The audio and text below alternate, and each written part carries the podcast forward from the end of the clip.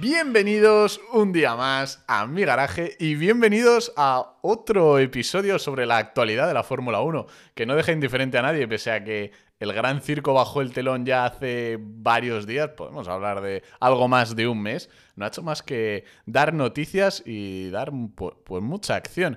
Y para comentarla tengo hoy al ingeniero del programa, Pablo Blázquez, ¿cómo estás? Hola Gon, muy bien, encantado de estar aquí otra vez.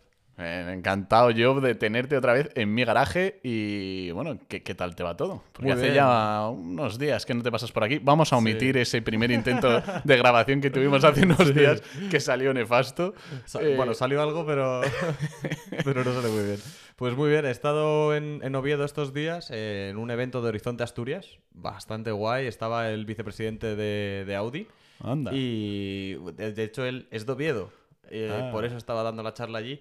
Y di una charla de, sobre movilidad sostenible y competición sostenible de cara al futuro. Oh, competición eh, sostenible. sobre todo Qué bien suena eso. De, coche eléctrico y tal. Sí. Eh, bastante guay. Y bueno, en el evento también conocí a una chica de, de Porsche. No, él te decía que el brazo, porque se estaba moviendo la silla y se mueve el micro y puede, puede causar mm, golpecillos. Cuenta, cuenta, perdón. No, que conocí a una chica de Porsche también, Porsche, para los puristas. Que, siempre Que trabaja en los elementos de seguridad pasiva. los elementos de seguridad pasiva son lo que actúa cuando te has dado ya la hostia. cinturones, airbags, y la activa entiendo que es todos aquellos elementos de seguridad para que no te la pegues. Freno, dirección y todo eso. interesante. Para que, no, te mates. Haciendo contactitos, ¿no? Bueno, oye, allí, molaría de estar allí por Stuttgart, que está allí trabajando. Estaría muy chulo estar por allí. Joder. Ojalá. Pero bueno, eh, estás hoy en mi garaje, te eh, quejarás. Ni tan mal, ni tan mal. Eh, y estás en mi garaje, pues para comentar, como he mencionado al inicio del programa, toda la actualidad de la Fórmula 1, que no es poca, y que empezaremos con una noticia sabrosa. Uy, yo diría sabrosa. Sabrosa en cuanto a contenido, porque esto puede dar mucho que hablar. no nos vamos a explayar muchísimo, porque si no, no terminamos nada, porque se puede hacer un programa de esta noticia. Y es que la FIA prohíbe declaraciones políticas de los pilotos sin, sin consentimiento. Por favor, Pablo, deleítanos con tu opinión al respecto. a mí me parece un poco hipócrita por parte de la Fórmula 1 porque bloquean al fin y al cabo lo que digan los pilotos, que bueno, en una parte lo entiendo, que ahora lo diré igual, pero por otra parte creo que es muy hipócrita por la parte de Fórmula 1 porque eh, ellos luego van a países que no tienen derechos. Lo hemos comentado tanto eso. Es que es un eh, desastre. Un poco la hipocresía eh, que tienen estas grandes instituciones desde las que se nos quiere dar siempre ejemplo eh, en el ámbito deportivo, si nos vamos, si nos extrapolamos al ámbito deportivo, que es del que hablamos en este programa, la FIFA, mm. la FIA, alardean siempre de ser mm. los principales defensores de pues, derechos humanos, de la igualdad, de, la libertad, pero luego toma Mundial de Fórmula 1 en Qatar, toma Mundial de hecho, Viene muy al pego ahora lo del Mundial de Fútbol. Mundial de Fútbol, exacto, que hecho Mundial de Fórmula 1. el brazalete de Nah, es una vergüenza lo que ha pasado con el futbolista iraní. A mí lo que me fastidia es eso, tío, la hipocresía que nos quieran hacer, nos quieran dar mm. ejemplo y luego sean los primeros que en cuanto se ponen unos billetes por delante eh, se les nubla la mente. Luego, es, es, politiqueo, el bienquerismo este, que ya me, me, enerva, tío. Es importante, que son, son muy hipócritas, pero a la vez la medida tiene cierto sentido de cara a los equipos. Porque, joder, un equipo que tiene un sponsor que está pagando X dinero por aparecer en el podium, en el momento más importante, en el momento que está todo el mundo viéndolo, y tú apareces con una camiseta de lo que a ti te apetece, ponte que en vez de que sea un mensaje político, fuese otra marca. Es que ponte en esa situación. Sí, es un poco la FIA, pues a lo mejor eh, puede eh, intentar dar eh, seguridad a, esas marcas, mm. ¿no? Exactamente, eh, esta nueva norma es una actualización del reglamento que dice exactamente la realización y exhibición general de declaraciones o comentarios políticos, religiosos y personales violan el principio general de neutralidad, de neutralidad promovido por la FIA bajo sus estatutos, a menos que haya sido previamente aprobado por el escrito eh, aprobado por escrito por la FIA, perdón, para competiciones internacionales o por la ASN correspondiente para competiciones eh, nacionales dentro de su jurisdicción. Eh, también hay que decir que no se detalla la sanción, no está tipificada, pero podemos hacernos una idea ya que con anterioridad el, incumplimiento de este código de conducta pues ha ha caído en sanciones de desde 25.000 euros hasta la prohibición de participar en un, gran premio. A mí eh, he de decir que mm, me molesta me molesta que se saque una norma eh, prohibitiva en, este sentido, porque creo que debería ser algo que, el, eh, que corriera cuenta del, piloto, por, por, así decirlo. Pero rompiendo una lanza a favor de, de la FIA, que es algo que no se hace mucho en este programa, he de decir que en parte lo entiendo. Y te voy a exponer por qué. Yo, cuando un domingo por la tarde me siento delante de la televisión para eh, verme el gran premio pues que toque de ese fin de semana, hmm. Que es mi momento en el, que, en el cual me, me inhibo de todo, me, me, eh, resguardo en mi rinconcito que es eh, eh, ese huequecito del sofá en el que enciendo la tele y me pongo a ver la carrera de ese fin de semana, que es mi momento y que no quiero nada más, lo uso para, para, sí, sí, volverme hermético de todas las hmm. cosas que suceden fuera.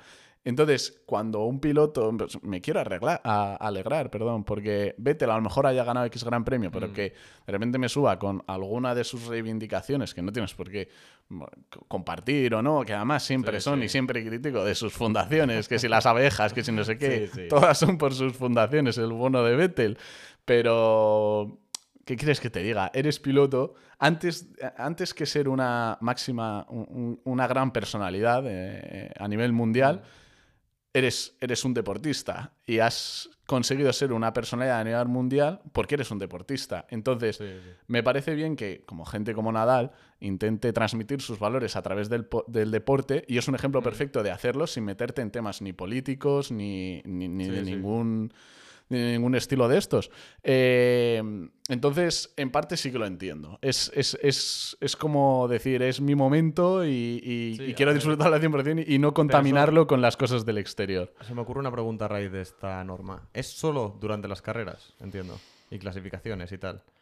Porque mm. luego imagino que en su tiempo libre sus redes Hombre, entiendo que todo lo, lo, que, repercuta la FIA. Es que tiene muchos matices esta norma, porque, por ejemplo, vemos siempre a Hamilton, que es un, gran luchador eh, de, por, estas, eh, eh, de, estas reivindicaciones que hace y demás dentro de la Fórmula 1 le vemos siempre conducir pues con cascos, con banderas de estos colectivos, o Hamilton o Vettel, como vimos con las, el casco de avispas, creo que se hizo por, esa, esa, reivindicación que hizo sobre, ese, sobre ese colectivo y demás.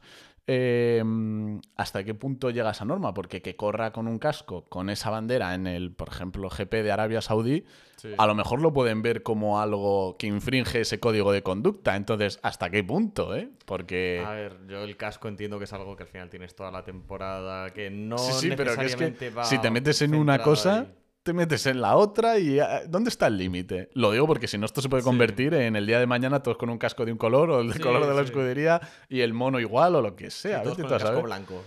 es que esto es muy peligroso, por eso digo que no me gusta hacer una norma de mm. esto, sino eh, un, pues yo que sé, en los briefings de las carreras, en en los comunicados que, se hagan, pues intentar concienciar a los pilotos pues que no se va a ser permisivo con este tipo de actuaciones, pero meterlas ahí en el código de conducta y que te pueda incurrir una sanción mm, algo que a lo mejor es muy respetable por lo que estén luchando. Yo lo que veo es más de cara al momento de podium, momento sí, sí, sí. más que Claro, claro, sí, seguramente, seguramente lo hayan hecho por eso, pero ojo que no, no todo es el podium. Sí, bueno, ya veremos cómo de flexibles son cuando empiece la temporada. Sí, sí, porque la van a tener. Ya acuérdate. Van a ir con las banderas. cuando, cuando sí, sí, cuando salió una norma estúpida de que no podían los pilotos eh, eh, lucir joyas, creo, dentro de, del circuito. Y apareció Hamilton con, no, ya que sé, tendría un millón de euros en joyas en el cuello.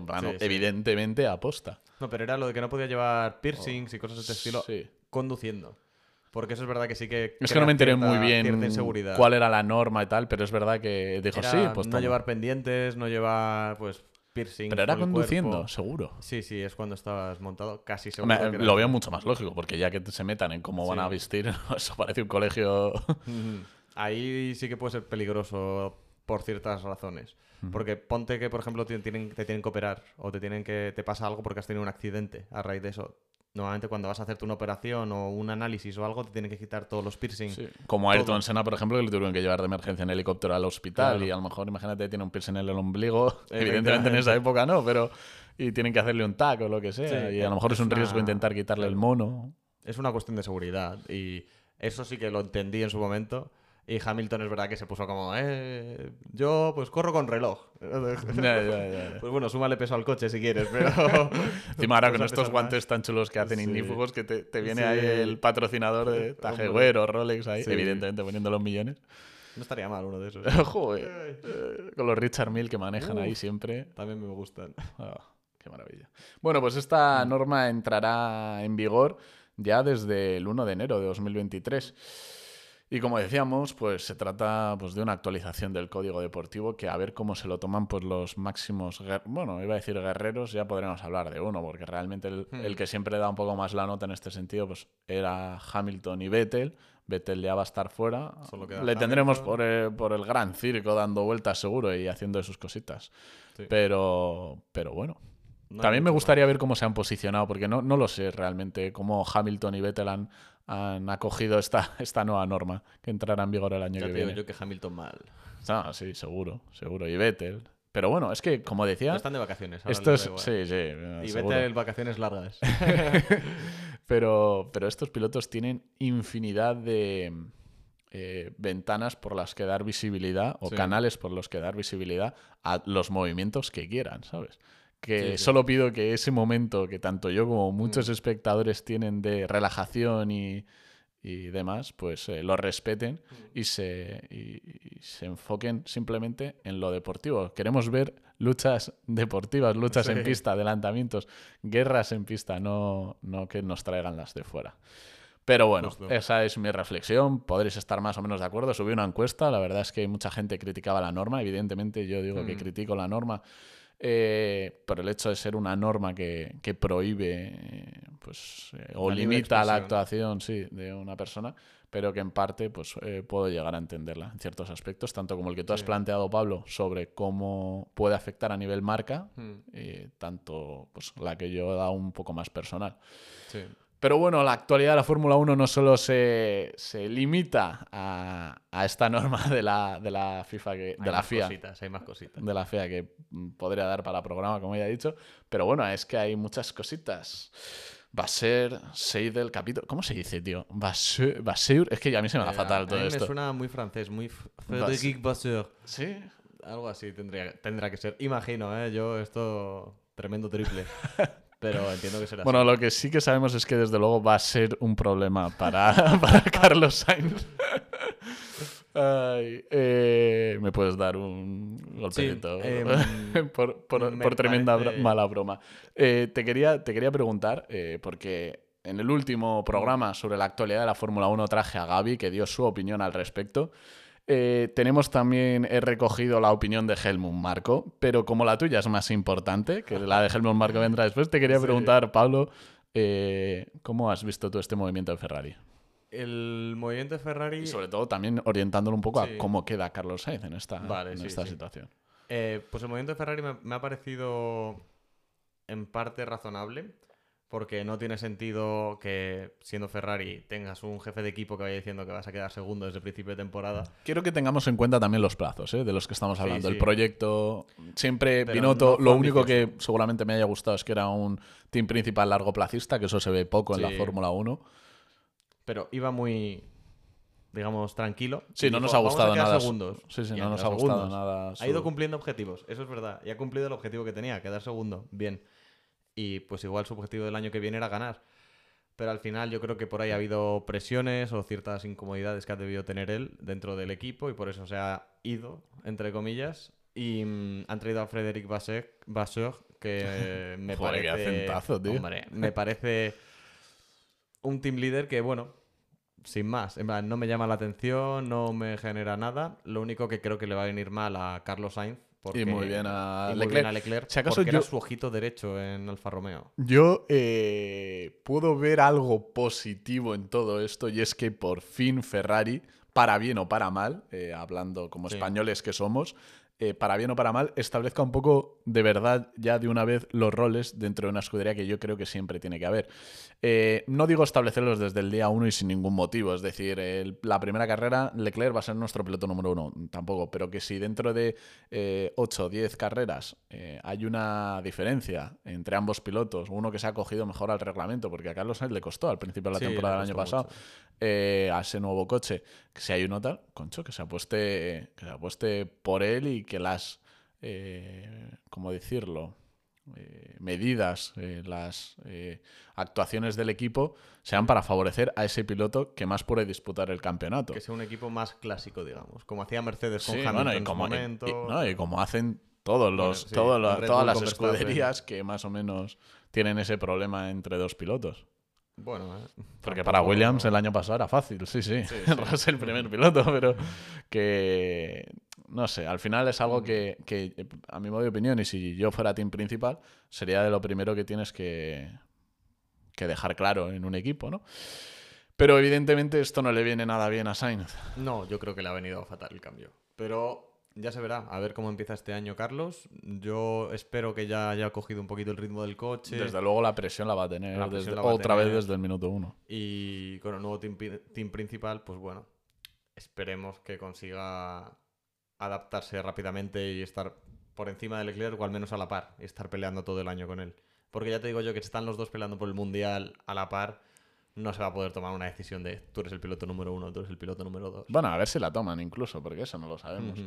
Pero bueno, lo que sí que sabemos es que Helmut Marco mm, no entiende mucho esa remodelación. Sí. Ha comentado eh, en una entrevista para el diario alemán Amus, eh, ex- eh, concretamente, decía, no entiendo esa remodelación. Binotto me parecía realmente excelente, tanto técnica como políticamente. No sé si ya es que le- él estaba interesado en, Sí. en- en que permaneciera, pero bueno, era, era un reto demasiado grande para él pero habría sido suficiente contratar a un director deportivo que le ayudaría, que le ayudara en la pista y en las cuestiones técnicas y que con la llegada del nuevo director que tiene muchos proyectos eh, paralelos, eh, Ferrari no hará más que debilitarse. Eso ha comentado Helmut Sí. Marko. Puede ser. Puede ser. es verdad que genere- el punto ese de a lo mejor contratar a, un- a una persona que le ayude más pues, en tema estrategia o a lo mejor re- relevar a, a Iñaki Rueda, Sí. que sinceramente podría Pero haber sido él el que que tuviera que salir. Sí, Han es que ha fallado en fallado todo. todo. No es que sea Bueno, en todo no, en la El di- el planificación del motor. bien, eh, sí, es, sí. eh, es un motorista, es un ingeniero motorista. Al igual que Adrian Newey es aerodinamista, eh, Binotto es motorista. Y Sí. ha hecho un buen eh, coche, pero si además sobre ese papel de motorista, ingeniero más técnico, tiene que recaer el papel de team principal, de est- estrategia o lidiar con roles dentro de una escudería, pues es verdad que a lo mejor eso se le ha dado peor a, a Binotto, porque es que además no olvidemos que es un, eh, una personalidad dentro de la Fórmula 1 que puede recalar en a lo mejor Mercedes o en cualquier otro equipo. Mercedes Nah. sabemos que no, por la relación que Nah. tiene y ya lo ha dicho un poco Binotto, pero mm, oye, quién sabe. O en el Sauber del mañana, vete tú a saber, o donde sea. Uf, no le veo ahora mismo en ningún equipo yo a Binotto. Es un tío que, vale, sí, para un proyecto a largo plazo podría funcionar. Digamos, véase Audi cuando entre o algo de ese estilo. Que también hay vacantes para Audi, que vamos a hablar más adelante. Pero ahora mismo yo no le veo en ningún equipo como tal de team principal. No sé, no le veo con el... ¿Cómo se dice? Bueno, puede estar quemado. el, el talante necesario, no talante es la palabra que estoy buscando.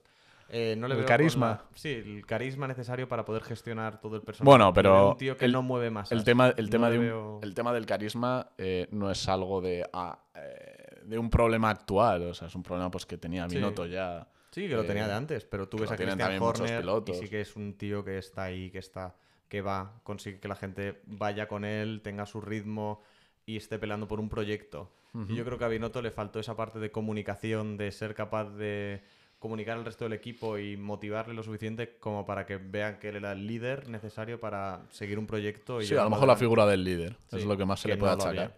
Y bueno, de todas formas, el cambio que han hecho con Frederick Vasseg ahora me parece Eso, que es lo mismo. más criticar si, debería, si, si lo correcto hubiera sido eliminar de la ecuación a Binotto o no, eh, se podría criticar eh, ese cambio, ¿no? Sí. Es que El- podrían haber el- traído a el alguien nuevo. como el de, el de Ducati de, de MotoGP, eh. Domenic- Domenicali era. Que se No llamaba igual, es que se llamaba igual. Ah, el que- de, Fe- el de ah, ya decía yo, porque de- yo digo, estoy creo- teniendo un esguince cerebral ahora mismo. Creo recordar que se llamaban igual. Vale, vale. Y Me puede sonar, ¿eh? Es un tío que es eh, autoritario, es un tío que es que consigue que todo el mundo esté motivado para ir a, a la misma, al mismo objetivo para lograr, lograrlo. Y... Lo que podría ser un Briatore. Sí, Sí, un Briatore. Era un Briatore, literal. Jo, qué, guay así. estaría mm, traer a un Briatore eh, Un Briatore en que, que vo- Ferrari. que volviese Briatore a la Fórmula 1. Briatore en Ferrari sí que sería algo que me gustaría ver. Eso sería espectacular, ¿eh? Vamos, haría que el equipo empezase a funcionar otra vez. Una, ya una- pausa, porque se lo pregunté en el, en el último episodio a Gaby. También te lo quiero preguntar A ti, a ver eh, cuál es tu idea. Mm. ¿Cuál sería tu temporada idílica, utópica de la. Fórmula 1 ahora, en 2023, por ejemplo? Todo, es que me puedes decir lo que quieras, ¿eh? Como si vuelve la Tifi campeón del mundo. ya te digo yo que eso no es eso ni cerca, ni cerca. Pues la verdad me gustaría que la carrera fuese. Bueno, que hubiese un ganador de carrera diferente en todas las, todas las carreras de- a lo largo de la se, va a meter, se va a meter Mercedes mucho más, ¿eh? Y Esta que temporada. gane Carlos Sainz el mundial. Oh, más que Fernando Alonso. Más que Fernando Alonso. La Alonso grimita. ya tiene su mundial y mira. Sus dos mundiales, sí, pero se merece el tercero por justicia deportiva. mm, Y bueno, eh, como por temas de edades eh, debemos garantizarlo cuanto antes, Da porque no sabemos cuándo se va a Fernando retirar. aguanta hasta los 50. Hombre, eso yo lo tengo clarísimo. Es que ¿cuántos tiene ahora? 41. Y tiene un físico que a muchos de nosotros ya nos gustaría. Joder, alucinante. El cuello que mantiene aún y las ganas de competir. Sí, Si sí. es que no se le va a quitar nunca. Sí, desde luego. Así que que gane uno Carlos Sainz y ya luego Alonso que gane todos los que quiera después de eso. Que se Y- gane los cinco seguidos, los tres que necesita para llegar a los cinco que se merece y... Y que los pilotos salten de escudería a escudería, como tú has Buah, eso me, me molaría. De hecho, es que lo comentó Lobato en, una, en un previo, creo. Sí, sí, me acuerdo. Si es que Lobato es buah. un ferviente eh, Seguidor del seguidor programa. del programa. Pero bueno, Lobato, un saludo. Saluditos. Eh, bueno, lo que no podemos negar es que esta dimisión de Matías Binotto como jefe de Ferrari ha provocado pues, un efecto dominó. Primero Alfa Romeo, evidentemente, anunció la salida de Basser. Eh, es que iba a hacer otra vez una broma con lo de Basser, Eh. tal, pero he dicho no. ha sido muy mejor, mala. mejor calladito. Eh, poco después, eh, bueno, le confirmó Ferrari como, como team principal. Y luego, mientras todo el mundo se preguntaba quién iría a Alfa Romeo, McLaren anunció la marcha de Andreas Seidel y el ascenso de Andrea Stella como nuevo jefe de equipo. Sí, me pareció algo sorprendente. Me quedé un poco como, ostras, ¿qué ha pasado? Que Eh, va a cubrir un poco pues, lo que hace Sack eh, Sí. ahora actualmente en McLaren, pero lo va a hacer en, A ver, es un ascenso al fin y al en cabo. Audi Sauber. Ha ido sí. a un equipo más pequeño. Al fin y al cabo, Sauber es bastante Con más un pequeño proyecto. que McLaren. Un proyecto que tiene buena pinta de cara al futuro, pero que le está costando terminar de arrancar porque llevan con buena pinta de cara al futuro bastante tiempo. Mucho tiempo, sí. Y no termina de arrancar del todo. A ver si con su llegada, un tío serio, alemán, que funciona bien, que yo creo que es capaz de motivar a la gente con su filosofía y le veo como un buen líder. Le veo como un fichaje muy interesante para, para Alfa Romeo para continuar con ese proyecto tan interesante que tienen. Y Andrea Stella, Andrea Estela eh, creo que lo ha hecho muy bien con, con McLaren todo el tiempo que ha estado, pero le veo más técnico que mm, como para gestionar el equipo. Y No sé yo si le veo li- bien, liderando una dupla tan potente como la que puede ser, a mínimo que Mm. hagan un buen coche, la de Piastri y Norris. Piastri, este es su año de adaptación, no creo que haya mucho problema. No, y va a ser un año fácil para él porque va a ser como cuando subió Norris eh, a McLaren y entró Sainz. Estaban los dos ahí, Sainz era un piloto más experimentado que funcionaba bien y no había problemas de competencia del uno con el otro. Bueno, también es que tenían una relación muy estrecha También. entre ambos. Eso siempre ayuda, Pero este año Norris ya te digo yo que se va a fundir a Piastri por bastante.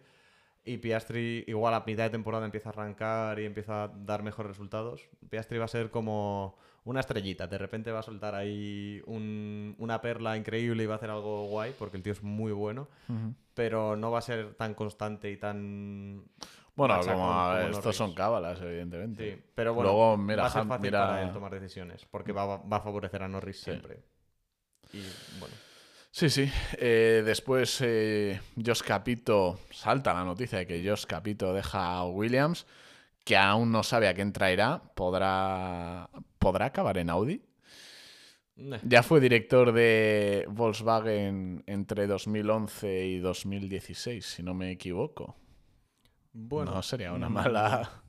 A ver, traer A ver, es- alguien es cierto que, que- liderando un equipo que no funcionaba. No, y, y que Mm. dos años. Eh, Josh Capito, que eh, siendo sinceros, tampoco es una noticia terrorífica No. o terrible que Yo deje. creo que nadie se echa las manos a la cabeza. con a eso voy. A eso voy. Pero, pero bueno, quién sabe, quién sabe. Eh, François Xavier de Maison. Hoy estoy poniendo todo, todo mi potencial francés. eh, francés. todo, todas mis aptitudes eh, francesas eh, encima de la mesa eh, para, Sí, para el sí. capítulo de hoy.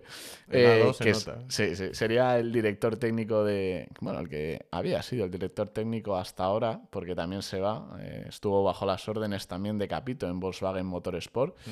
y dice adiós también a Williams. Esto, no sé a ti qué te parece, Pablo, pero puede denotar un poco de falta de estabilidad deportiva en la escudería, Sí, ¿no? Se ve bastante claro, Porque, yo creo. por ejemplo, todos los demás equipos han anunciado su nuevo team principal horas después de anunciar la salida del Sí. anterior.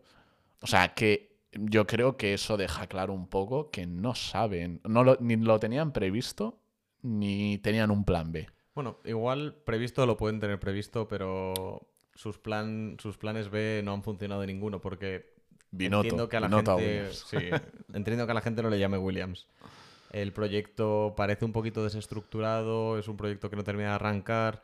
Si te metes ahí, sabes Tenían que una inversión la americana, imagen, pero- la imagen que vas a dar va a ser o puede que sea mala. Entonces, de cara a tu futuro, joder, te metes en un equipo que no funciona y sigues sin funcionar. Bueno, pero tenemos la esperanza de que es un, es un equipo top. A mí me encanta Williams. Ojalá. y solo el miedo de que remonten. pueda desaparecer, eh, pues digo, lo que sea, que entre ahí no, lo que sea. Espero que no, pero necesitan un, un cambio de dinámica rápido. Este año han dado un pasito muy pequeño adelante, pero siguen lejos. Y que yo creo, y que yo creo que el año que viene también dan un pasito más hacia adelante con eh, una dupla de pilotos bastante más interesante Sí. que la que tenían el año pasado, simplemente por el hecho de que ya no va a continuar la Tiffy y entra un piloto interesante como es Nick de Vries, que seguramente pues, a- pueda apretar algo más a Albon. Se han quitado los pilotos de pago, menos mal. Oh, es lo que queremos. No queremos pilotos de pago en la Fórmula 1, queremos pilotos que corran. Bueno, al verdad. final siempre han existido, pero Siempre sí es cierto que, que si, lo, si lo piensas a nivel general, y esto podría dar para programa también, la media de calidad que hay en la Fórmula 1 en 2022 a mí me parece un mm, alta. Sí, ha, ha subido Ha, considerablemente. ha subido. Porque te- no- bueno, nos hemos quitado la Tiffy, ya con eso sube muchísimo. Y a Mick Pero- Schumacher, que también vendrá más adelante. Bueno, yo es que soy muy hater. Luego, luego comentamos lo de Mick. Sí, sí, sí. Que no, eso, que tienen el, el año que viene pues una dupla de pilotos interesantes. Albon que ha dado muy buen rendimiento. Yo incluso creo que en el capítulo anterior lo metí en, en uno de los pilotos revelación. Mm. Porque, vale, sí solo ha sumado, si no me equivoco, cuatro puntos. Pero evidentemente estaba con Williams. Pero ha hecho muy buenos trabajos. Y no te digo que vaya. eh, bueno, sí, te digo que va a liderar eh, el equipo el año que viene. Pero va a tener un piloto atrás que estoy seguro que a final de temporada 2023 va a estar por detrás de Albon, pero que nos va a haber dejado buenos, buenos momentos. Va a ser un piloto más de, de momentos, eh, de ese Sí, que sale en el minuto 70, eh, como extrapolándolo al fútbol Sí. y te la lía un poco, eh, que la, la continuidad que te puede dar Albon, sí. Sí, bueno, al final es campeón de Fórmula E. Sí, Es buen piloto, yo creo. Igual nos, Sí, da, buenos igual pilotos- nos da más de un momento. sí, ¿eh? buenos, pilotos son todos. Pero... Sí. De hecho, lo que hizo en Monza fue bastante increíble este año. Sí. Acabó que no podía salir del coche. Sumando, que dejó en ridículo a la Tiffy, ¿eh? Increíble. Qué palazo. Qué palazo. Buen piloto. Buen fichaje de Williams. Sí. Muy contento por ellos, por eso. Y sobre si todo por, darle la- uno piloto nuevo, eso siempre nos gusta. Y dos, le teníamos muchas ganas porque siempre se hablaba de mm, lo poco que hemos podido ver de él en Fórmula 1, que son libres y poco más. Eh, pues eh, había ganas de verle. Ha tardado en dar ese saltito. Una pena que por ese problema, eh, que ese cáncer, entre comillas, que tiene siempre la Fórmula 1 de que eh, el dinero manda y ha Sí. estado Latifi muchos años ocupando un asiento, pues precisamente por eso, por el Mm. dinero y a lo mejor sentando en el banquillo, por así decirlo, a otros pilotos que seguramente, bueno, seguramente no, tenían Tenía, mucho más, sí. mucha más calidad, mucho más potencial. Mm. Pero bueno, ha llegado su momento, ha sido paciente y ojo, Sí. ojito. A ver qué hace. A ver. Esperemos que nos dé la sorpresa este año. Otra cosa más por la que le tenemos tantas ganas a la temporada que viene. Hay ganas, hay ganas. Hay ganas de Fórmula 1 ya. Joder. Dios mío. Me estoy viendo una cantidad de, mem- de memes de día 33 sin Fórmula 1. Y una calle eh, eh, pintada como si fueran los pianos de un... O sea, lo- los pasillos de su casa con Sí. pianos de Fórmula 1. Yo estoy igual. Yo necesito ya carreras. Y una temporada apretada, por favor. Sí, sí, sí. Y el que le tenía muchas ganas también a la Fórmula 1, mm, pero que se va a con- tener que contentar con esto después de la temporada que hizo, eh, de la última temporada que ha hecho, es Mick Schumacher, que se convierte en nuevo piloto reserva de Mercedes. Continuando un poco el linaje que le une a la Ay. familia Schumacher con, con Mercedes. ¿sí? A mí me parece un movimiento muy, muy bueno por parte de, de Mick. De Mick, Y de, de, Mercedes. Mercedes, de Ah. ambos. Em, al final, Schumacher, yo creo que no se le ha dado el tiempo necesario para adaptarse a este coche. Em, tuvo una temporada con el reglamento anterior, ahora cambiaron de reglamento y no ha conseguido unos resultados suficientemente buenos. Sí que tuvo un par de momentos a, a mitad de temporada que parecía que remontaba, Sí. pero... Sumando en Gran Bretaña. Sí, ahí arrancó muy bien, ¿eh? De repente todo el mundo estaba como. Hizo, un- ay, qué sí, desde bien". Gran Bretaña hizo otras dos carreritas buenas, sin sumar evidentemente, pero buenas. Sí, y luego esto, al final, el tema marketing al equipo le va a dar bastante. Mm, Es un piloto Joder. que mueve mucho. Eres el hijo de Michael Schumacher, estás otra vez en Mercedes, piloto alemán, escudería alemana, entre comillas. eh, No, sí, sí. Sí, bueno, sí, sí, pero en Inglaterra, como todos. Entonces, bueno, por eso el el entre comillas. Em, al final, si en un futuro Hamilton se va y entra Mick ahí, para tener una dupla de pilotos increíble, en plan Mick Schumacher, que me Sí, parece ¿tú lo que- ves una, una sí. dupla potente? a Russell, Schumacher, Mick. si le dejas dos años con el mismo coche, vas a conseguir funcionar. Va a conse- vas a Sí, tú siempre has tenido la teoría de que a Mick siempre Sí. le ha costado... Ganó Fórmula 2 su segundo año y en F3 creo que le pasó lo mismo y, y como que en todas las categorías siempre ata- tarda en adaptarse, pero el tío luego consigue ser el mejor. Y mm, yo creo que si le hubiesen dejado un añito más en Haas, cuidado que a Magnussen lo hubiese... Bueno, desde luego, y esto lo defiende, pese a que eh, no me ha gustado nada la temporada de Mick y es un piloto Mm. que me daba igual que se fuera, eh, he, he de decir que prefería que continuase, un poco por- porque te compraba esa teoría que acabas de mencionar, Sí. de que es un piloto que le cuesta hacerse algo más siempre al coche, pero que acaba triunfando.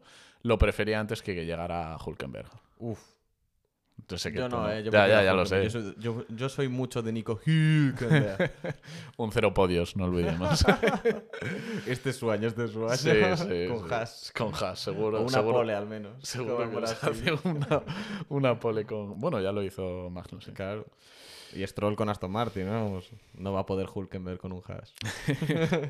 Y de Aston Martin, como mencionabas, pasamos a Red Bull. Y es que otra de las noticias que se han eh, ido escuchando eh, por el Pado que en los últimos días es eh, una posible negociación entre Red Bull y Ford por, eh, para elaborar o completar ese, ese motor que está llevando a cabo Red Bull con su nueva sociedad, nueva empresa Powertrains para la elaboración de un, de un buen motor para las temporadas venideras dejar ser de ser un piloto clientelar, un piloto, un, un equipo clientelar de motor clientelar. Sí, a ver, entiendo que Ford no entrará de cero, ¿no? No, o sea, evidentemente eh, Powertrains lo que está haciendo es desarrollar sobre la base de Honda, que es muy buena. Mm. Eh, y entraría más Bueno, para... y sobre la base de Mercedes, eh, que poco se comenta que se han fichado a golpe de talonario a todos los ingenieros que han podido de Mercedes de, de Powertrains. Eh, pero entraría más como mm, equipo para. ¿Cómo se dice? Un patrocinador para el motor. No, eh, sobre, sí, eso sobre todo, para poner la pegatina de Ford encima Mm. del motor. Pero sobre todo para el apartado más eléctrico, el- la, el- Vale. el- la, el- la unidad de potencia eléctrica del Sí. motor, eh, es lo que a Red Bull le interesaba desarrollar, eh, al parecer, con Ford. Eh, ya en 2022 Honda mm, ha seguido ligada a Red Bull, incluso reforzando su relación a, a largo plazo en la temporada. Pero tal y como explica Helmut Marco, eh, Red Bull debe salvaguardar eh, su futuro, como he mencionado, eh, de- para dejar de ser un, equipo clientelar. Sí.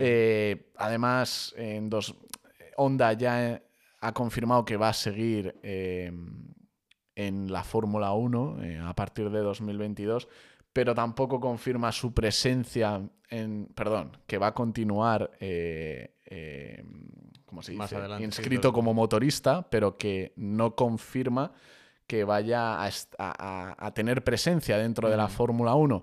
Entonces, pues entre ese tira y afloja que está Honda y Red Bull, pues evidentemente Red Bull necesita mover ficha, porque no puede estar dependiendo siempre de las idas y venidas de los japoneses. Sí, sí. Bueno, que fichen a todos los de Honda y se los queden. Ya está. Tú todo así, a golpe. A ver, es como funciona Red Bull, a golpe de talonario. esto. Y es como Ay. funciona la Fórmula 1. Sí, Aston Martin, vemos liderando un, un proyecto a base de lo mismo. El dinero es lo que mueve, mueve montañas. manda, el dinero manda. Sí, sí. desde luego. Y bueno, eh, un, un tema que me parece divertido, eh, que también ha salido en los últimos días eh, dentro de la Fórmula 1, es que los pilotos de Fórmula 1 eligen dorsal. Uh. La Fórmula 1 estableció ya desde la temporada 2014 que los pilotos tendrían que llevar un dorsal, no tendrían que llevar dorsal fijo durante su carrera. Eh, so- bueno, lo podían cambiar solo cuando ganaban el, el título. Mm, A mí me gusta. Es una política a-. Sí, sí, sí, a mí, a mí- a mí me encanta. Eh, si te parece, podemos empezar a repasarlos un poco para que la audiencia los conozca y los vamos comentando también. Bien, bien, bien. En el, con el con el 1 tenemos a Max Verstappen, otra temporada más. A mí me encanta. el- el piloto justo eh, escoge el número. Entiendo que mantiene el 33 porque son como los Mm. dos números como que son suyos, pero eh, él elige Sí. lucir el número Tiene la 1. posibilidad de llevarlo. Entiendo, ¿eh? Tampoco os Es el creáis que hablo. podría, yo creo. Sí, sí, sí. Eh, por ejemplo, este Ricciardo, que en teoría tiene pensado volver a la Fórmula 1 en 2024, eh, decide guardarse el número 3, que Mm. no lo podrá lucir nadie dentro de la temporada, gracias a la normativa esa.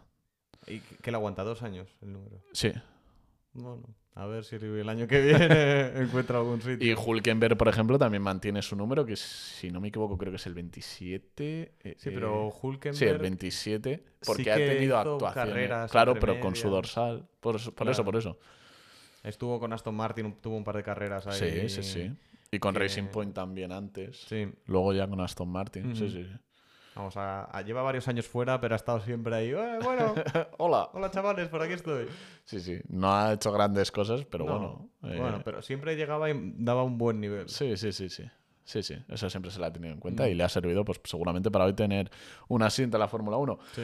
Eh, continuando con el repaso, Logan Sargent lleva el 2. Ha elegido el 2. Es No que me es gusta número nada. de neta. lateral derecho, tío. Es que no, no puede ser. Me encanta este eh, extrapolarlo al fútbol eh, que estamos haciendo. Podríamos hacer un 11 inicial. once- con- Ah. Vamos, pero, pero bueno, eso daría para programa. Lateral también. derecho, no va a hacer nada, no va a ser divertido. Oye, un lateral derecho es muy importante tener un, lateral, un buen lateral derecho. Pero sí, bueno, desde pero luego no te da la magia. no es un número que a mí me llame muchísimo. Lando Norris se queda con el 4. Bueno, Es eh, acción de marketing, porque Sí. el 4 le, le ayuda mucho con su logo este, que es la bien, L y la N, eh, que forman como un 4 en su casco. Sí, no- Sí, eso mola. Le queda guay. A él le queda bien. Pero no es un número tampoco que me guste mucho. Ya, bueno, a mí me gusta un poquito más. Hmm. Eh, Pierre Gasly se queda con el 10, número de jugón. De jugón total. De jugón. Que no queremos decir que Pierre Gasly sea un jugón, porque Para el mojonazo de temporada que se ha marcado no es de un 10, la verdad. No, no. Pero es de esos números que dices, mira, si no supiera eh, nada de Fórmula si no me hubiera visto una carrera de Fórmula 1 en mi vida y veo a alguien con el 10, digo, uy, este va a haber espectáculo. Que no Tendríamos que, que traer, ver. tendremos que traer a alguien que no sepa nada de Fórmula 1 y que comentase qué piensa de cómo Oh, se pronuncian gusta. los nombres. Ojo, que por arriba está mi madre, ¿eh? La, podemos bajar en un momento. Eh, saldría un episodio interesante. Eh, con el 11, Sergio Pérez, me gusta, extremo. ¿eh? Gareth muy Bale. bueno. Gareth Bale. Espero que no Bale, salga como la Gareth Bale. zurdita de oro. Sí, sí. Lesionado todo el día.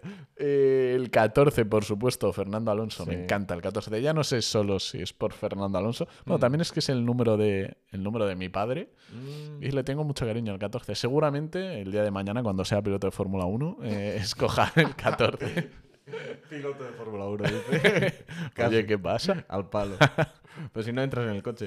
Ya, ya, es verdad. Joder, el otro día, ayer mismo, estuve en Carpetania. eh, bueno, nos fuimos de drifting con un Mm. 370 zetanismo y tal. Y luego, evidentemente, salimos ahí más calientes eh, que de. yo que sé qué decirte. Y nos subimos a los karts. Y no cabía, tío, no cabía. Es que eres demasiado. Me decían los del circuito, "Pf, no más no te lo puedo alargar los pedales. Y yo, no, no, sí, así. que ¿cuánto llevo lastrando este problema. 1,95, 96. Es que. No, es un- no, y sobre todo el peso, que en los karts se es, eh, se nota muchísimo, porque te lo comentaba, no por alardear, pero que estaba muy cerca del profesor de drifting y de todos Sí. esos que se, que se eh, chutan ese circuito todos los días. Mm. Y me quedé muy cerquita de ellos y me preguntaba, y yo cabreado porque sabía que podría cogerles, pero, pero me decían, ¿pero tú cuánto pesas? Y yo, pues tío, peso 94, al final son muy alto y tampoco... A ver, estoy en, en semiforma. y, pero es verdad, peso bastante. Mm. Y me decían, es que eso es un lastre, ¿eh? 20 kilos en un kart se notan Se nota muchísimo. mucho. Sí, es que- El tema de la aceleración una salida en curva. caballos esos Sí, sí, no, no, nada. Y- Y no, no tiran nada. Hay que ir a los cars buenos. A los de competición. Sí, Seis claro, porque estos, estos que son de alquiler, que llevan defensas por todos lados, plástico por todos lados. Y porque estos que llevan, que, que llevé el otro día, pues no tenían ni cinturones ni barra antivuelco, Sí. como muchos ya traen. Eh, te pongo, por ejemplo, unos Carlos Sainz. Sí, sí. Eh, Tampoco- Esos pesan una barbaridad, que coges una curva o lo que sea tal, y sale. Yo voy mucho a car- al karting, a los karts de Ángel Burgueño, tío. A mí Tenemos que me, encantan. Son los me- mejores. Eso sí, los pianos tienen que lijarlos un poco, ¿eh? Eh, sí, Joder, sí, pillas sí. uno de esos y te vibra hasta el alma, Sí, tío. sí. Y los de, No puedes de usarlos. Santos Dumosa también está muy guay. Sí. Sí, ese me gustó la última vez que fui. Lo único que las tandas creo que son de 8 minutos y uff. Ocho minutos. Ya, ya, ya. Es un poco. Ocho putada. minutos que se acaban haciendo seis, porque las tandas de 10, que es lo Sí. normal, acaban siendo ocho. Sí, sí, sí. Bueno, eh, nos hemos puesto a hablar de karts eh, y Vamos- hemos hecho seguir publi con ya de paso. Tira con los números, anda. Eh, el siguiente, Charles Leclerc con el número 16, lo mantiene, por supuesto. Sí, qué número más feo. por Ese favor. número que lo ha hecho bonito. Lo ha hecho bonito, Leclerc. no, sigue siendo feo. No llama la atención. Pues yo no sé, es, es típico número que no sé si es porque lo lleva Leclerc o porque me gustaba de antes, pero te digo que no me desagrada. Y te compro que es un número que nos, de primeras no dices es un número bonito. No, no lo veo. Eh, bueno, el siguiente es eh, Lance Stroll con mi número favorito, que es el 18, que seguramente Sí. junto con el 14 sean los dos que llevaría en mi temporada dentro Sí. de dos años que entrar en la Fórmula 1. Casi. Vete a hacer la saxo, anda. la Saxo. Eh, me gusta, me gusta. Luego Magnussen con el 20. El 20 Eh, mola. Estos tres que vienen ahora, 20, 21 y 22, Me gustan que son Nick. DeVries y Yuki Tsunoda. Nick, Nick DeVries y, Nick de y Yuki Tsunoda. eh, me parecen números de eh, jugones, tío. Sí. Los, que, los que mencionaba. Encima, eh, Los del Nick minuto DeVries. 70, ¿eh? Eh, Justo los que entran en el minuto 70 y te, y A te la el partido ahí. Yuki Tsunoda te la lía, seguro. No sé si por calidad, pero, pero la lía. Nick DeVries eh, también. Y Magnussen, pues es un. Me Un suck my balls, mate. Wow, esa dupla, suck my balls, mate. Eh, tengo ganas de ver al, al alemán. La dupla suck... Bueno. Sí, es que hay muchas ganas de Fórmula 1. ¿eh? Buah, Que empiece ya, por favor. Eh, luego Alex Albon con un número 23. que no Bastante me- guay. Ah, a mí no me mola nada. El número de Beckham cuando entró al Madrid, yo creo. recordar. suena bien, suena bien. Da igual, aunque lo haya Mira llevado una, tem- eh, una pero- temporada, una temporada Beckham. Por honor al fútbol, ¿no? Por honor al fútbol. Eh, Wang Yuzu con el 24. Nah, sin más. Nico Hulkenberg, como mencioné, con el 27. Siempre todos los números cuando llevan el 7 Sí, se hacen más atractivos. Sí, sí. Nadie lleva el 7, tío. Es que era de alguien, creo, ¿no? Buf. Me acabas de. me acaba de estallar la cabeza. Es que me parece muy raro que nadie entre y coja el 7. Por ejemplo, Creo que lo tenía algún piloto. Sergent, de los que que, no, están. que no entre y coja el 7. Bueno, a lo mejor le gusta el 2. A ver. Em, luego tenemos a Esteban Ocon con el 31, que no me gusta nada. Sí, como él. Hamilton mantiene el, mantiene el 44, Carlos Sainz el 55. Me encanta lo de Eh. eso que hizo Carlos Sainz de unir la. S de Carlos con el principio de Sainz, de la S de Mm. Sainz, Ay, y formar, tío. y formar esa El 55. 7, ¿sabes quién lo llevaba? ¿Quién? Kimi Raikkonen. Ah. Por eso no se puede ¿Y se lo ha guardado o qué? el mamón? sí, sí. Se lo ha guardado. No se puede usar hasta 2024, pone Es aquí. verdad. Sí, sí, sí, sí. Pero porque no lo pueden usar porque aún no ha, reu- no ha renunciado a él. Claro, no, aún no ha renunciado a él. Claro, es que nunca se saben los caminos. Aquí, el 7 de Kimi Raikkonen señor. no se podrá usar hasta 2024. Raikkonen llevaba ese número sin ninguna razón especial porque era el que llevaba en Lotus cuando, cuando la F1 empezó a tener dorsales fijos. El 9 de Nikita Claro, Mazepin tampoco se podrá usar hasta 2024. El 9 era un número que me molaba también, era de matador. Y de Mazepin. era un poco Madre matador, entre otras. eh, de alguna forma. Eh, eh, luego Russell mantiene el 63. Mm. Valtteri Bottas el 77, me encanta. Buen número, bien Buen bonito. número, sí, sí. Y Oscar Piastri con el 81. Esa Piastri. También mola, también mola. Hay un poquito de magia. Sí, una magia, lleva el 81. Tenía que haber puesto el 99, 99 Giovanazzi ahí. El 99. Ese me mola. Ese mola también. es Muy italiano, dorsal muy de portero italiano. italiano Sí, de la. Serie. O, o, bueno, el Sarawi creo llevaba el 99. ¿Sí? Es que, qué cuotas más, Quiero- más, más futbolísticas, tío. Y hace que no sigo el fútbol. Me encantaría que entrara alguien, un James Hunt de la vida, y escogiera el 69, Sí, tío. sí. Sería la única persona capaz de ponerse ese tipo de números. Sería la única persona. Bueno, ojo que en rally sí que ha habido Sí. dorsales de 69, pero porque están rally muy están muy locos. locos, Están están muy locos. Y... y sí, sí, sí, pero estaría gracioso. Bastante, sí. Bueno, pues hasta aquí un poco el repaso, Pablo, de toda la Sí. actualidad de Fórmula 1. No sé si nos dejamos algo, seguramente. eh, por ley de Murphy, hoy subamos Algo. este programa y mañana eh, pues ya Williams tenga team principal o ocurra aquí Sí. una salvajada. Lo que pasa siempre. Lo que pasa siempre. Y, y contamos con ello, así que Sí. no Por pasa cierto, nada. en el último programa comentaste que no había piloto alemán en F1. Ah, eso te iba a decir. Eso iba a decir que mil perdones, eh, porque evidentemente no contamos con. ¿Con quién no contamos? tío? Nico Hülkenberg. Nico Hülkenberg, porque eh, mencioné con- en el programa que hice con Gaby que gracias por traerlo, tío, porque mira que me jodió, ¿eh? Sí, porque ¿eh? siempre que hago alguna cagadita de estas, eh, digo, claro, es que esto es un podcast, tío, no puedo coger ahora, eh, sacarlo de Spotify y editarlo, o grabarlo otra vez, mira, me corto, me pego un tiro, vamos. Eh, mencionaba, sacaba el dato que la temporada que viene iba a ser la primera temporada en 30 años sin un piloto alemán. Pero claro, eh, entró este Hulkenberg Sí, no y me, me ha tirado por tierra ese dato, tío. Qué mal, ¿eh? No conté con él, tío. Si es que ya te dije que no contaba con él. No... Yo sí, yo Ni va a estar Siempre hay que contar con Nico. Bueno, pero gracias por traerlo. Os dejo aquí la aclaración. Y bueno, como decía, hasta aquí toda la actualidad. Muchísimas gracias, Pablo, de Gracias nuevo por venir aquí. Estábamos ya casi de siesta los Sí, dos, sí. porque venimos de meternos eh, entre pecho y espalda una chimichanga, güey. ay, ay, ay. eh, que venimos de comer fuera y estábamos un poco adormilados. Pero mira, la Fórmula 1 y más estas noticias siempre despiertan un poco. Sí, ¿eh? siempre nos enrollamos a hablar, ¿eh? Madre Sí, sí. Espero que todos los que habéis estado al otro lado eh, escuchándonos, a lo mejor estudiando, viajando, eh, trabajando, lo que sea, que hayáis disfrutado también tanto como nosotros grabando este episodio y que por supuesto os espero en el próximo episodio del Garaje de Gon. Así que nada, muchísimas gracias. Bueno, os dejo también, como digo siempre, eh, os insisto en que si os ha gustado el episodio lo valoréis con 5 estrellas y que nos sigáis en el garaje de gon.podcast. Ya está haciendo tontería, Pablo. lo veréis por redes sociales. Eh, y nada, que eso, que muchísimas gracias y nos vemos en el próximo episodio del garaje de Gon. Un saludo a todos.